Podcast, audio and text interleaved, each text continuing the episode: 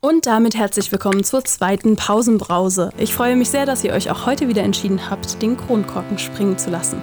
Mit Journalist und Aktivist Adam Bahar spreche ich darüber, was Black Lives Matter im alltäglichen Leben in Deutschland bedeutet.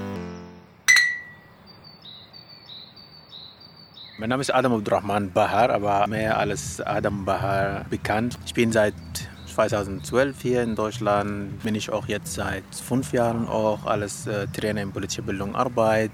Ich bin in dieses Feld von politischer äh, Diskussion äh, viel unterwegs und ja, versuche ich etwas besser zu machen. So Awareness und Diskussionen und einfach Sachen zu ändern. Wie stehst du gerade zu den Black Lives Matter Protesten? In den USA, aber auch in Deutschland. Also identifizierst du dich auch damit?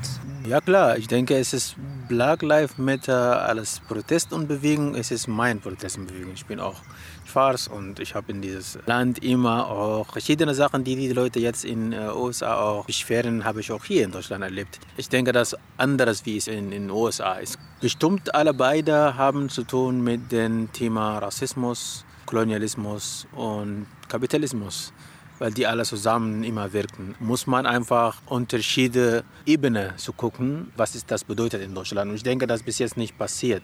Die Leute gehen in die Straße, letztes Mal in Berlin 5.000 Menschen in die Straße, so Black Lives Matter. Aber da sagen Solidarität mit Bewegung in den USA. Aber gleichzeitig hier in Deutschland, sechs Monate vorher, es gab dieses Mord von den Menschen äh, in Hanau. Ich habe nicht 5.000 Leute in der Straße gesehen. Und ich frage mich, warum. Warum glaubst du, dass die Menschen hier sich als also sich solidarisieren, zum Beispiel auf dieser großen Demo mit der Situation in den USA, aber nach Hanau zum Beispiel nicht so viele Menschen auf der Straße waren? Manchmal ist es auch gut, wenn du sagst, ja, das Problem ist, liegt da, ist nicht bei uns. Das ist auch das ist einfach und, und, und gemütlich, weißt du. Bestimmt die Stadt auch freut sich, wenn viele Leute in die Straße gehen und sagen, was passiert in den äh, USA ist scheiße, aber bestimmt die Stadt wird nicht so gefreut, wenn die Leute in die Straße hier in Berlin gehen oder überall in Deutschland und sagen, hier ist auch Scheiß passiert, weißt du.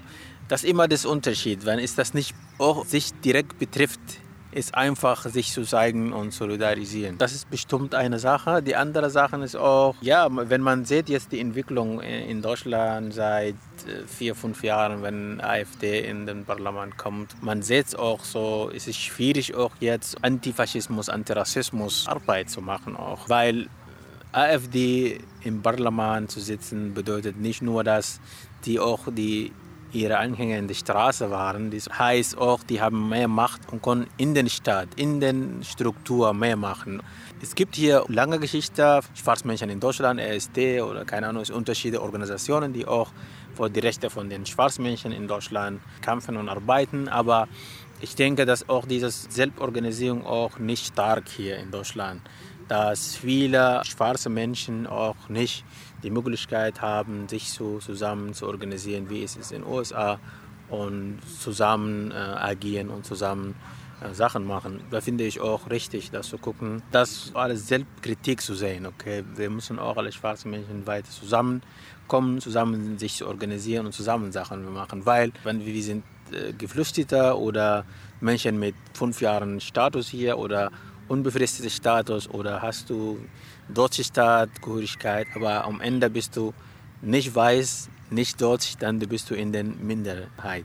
Da muss man das klarzustellen für die ganzen nicht weißen Menschen hier oder schwarze Menschen. Diese müssen zusammenkommen und sich zu organisieren und dieses Thema weiterzutragen und weiter in die Straße zu gehen und Sachen für dieses Thema machen mit dem Bezug zu Deutschland. Warum glaubst du, ist es für die schwarze Community in Deutschland schwierig, so eine Einheit zu bilden. Ich meine, es überall in dem Kapitalismus-System gibt Sachen, die das System nutzt, die Leute zu, zu teilen. Auch wenn wir auch über den schwarzen Menschen in den USA reden, sie sind USA-Bürger, sie sind Citizen von dem Land von USA. Das ist hier auch anders hier. Es, nicht alle sind Bürger von Deutschland und haben unterschiedliche Status. Ja? Das ist auch hat große Wirkung. Bestimmt jemanden hier in Deutschland, schwarz Geflüchtete hier in Deutschland kommt, hat ein anderes Bedürfnis als Deutsche hier geboren und gewachsen. Ja, und das ist klar. Aber wir brauchen so einfach zusammen in Mitte zu kommen und sagen, okay, so ist es ein, das Kampf ist es für uns alle. Wir haben einen gleichen Kampf. Das hat zu tun mit Rassismus und Diskriminierung und koloniale Geschichte. Solche Thematisierung muss man durchzuführen, bis zu zusammen Ziel zu finden und dann zusammen ein großes ähm, Movement einzubauen. Ja.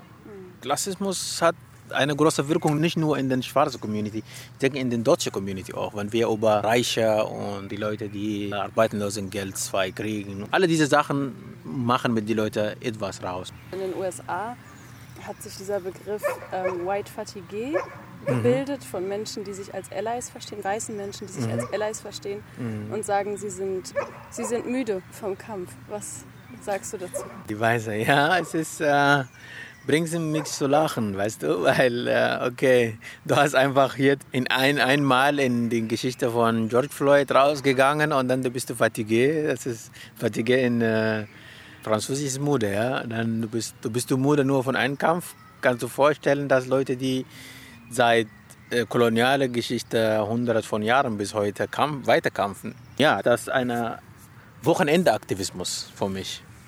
Dass wenn man sagt, okay, ähm, ja, ich habe meine Privilegien. Ich bin ein Bürger für dieses Land, habe ich alles, kann ich immer wegen, wie ich will. Ich kann arbeiten, ich äh, habe alles schon erleben.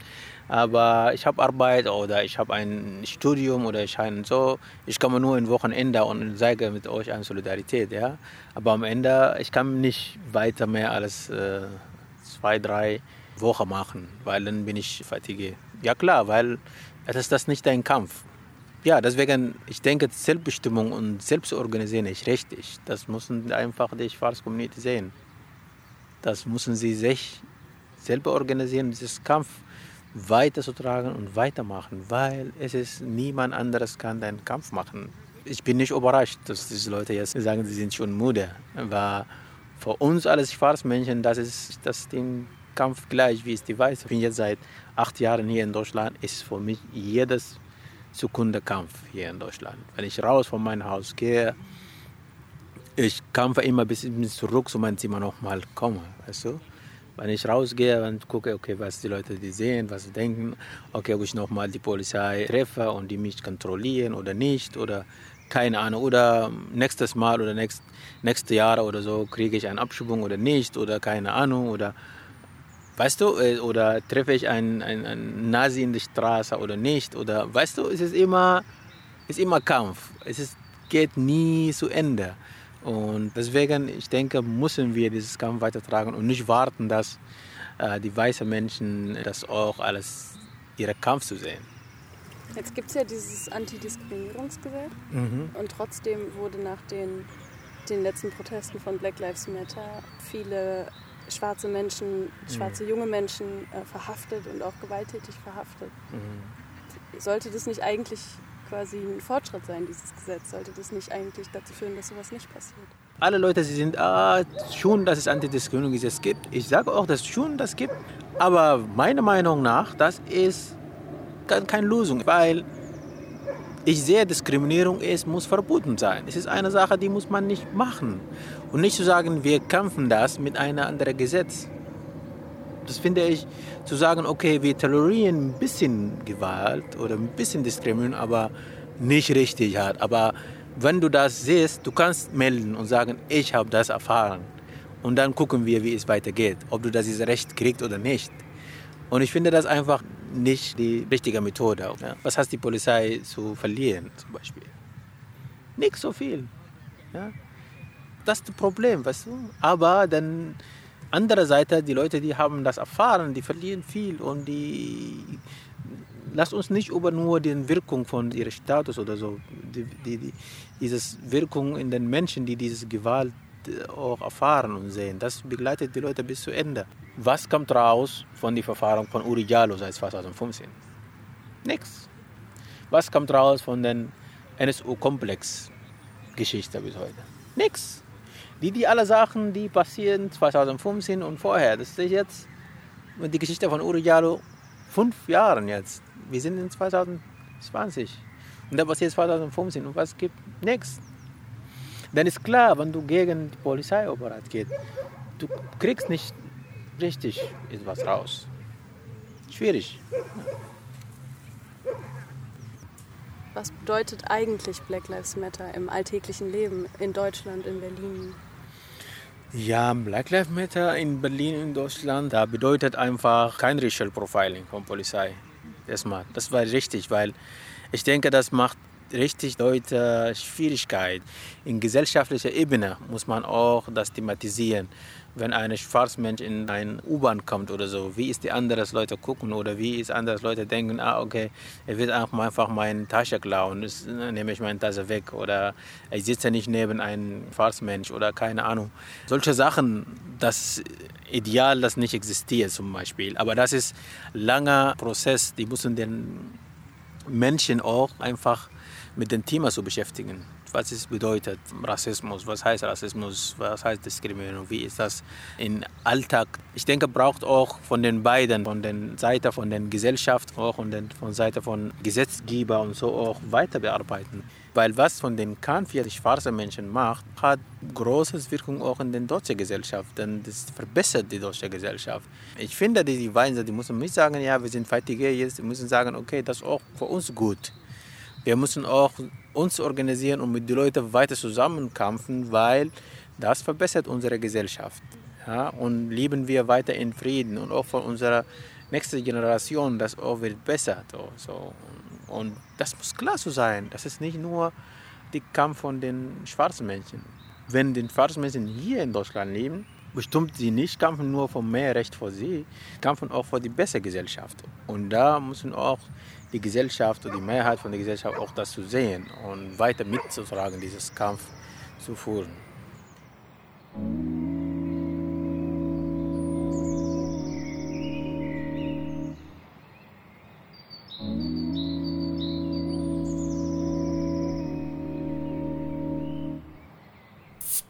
Das war die zweite Pausenbrause aus Berlin aus linker Perspektive. Nächste Woche geht es dann ganz normal weiter. Rote Brause, der News-Podcast des ND. Von und mit Marie Hecht. Jeden Freitagnachmittag. Aktuelle Meldungen findet ihr wie immer täglich im Blatt oder auf neues-deutschland.de. Alle Folgen vom Rote Brause Podcast findet ihr zum Nachhören unter neues-deutschland.de slash podcast. Ich mache jetzt Feierabend. Prost!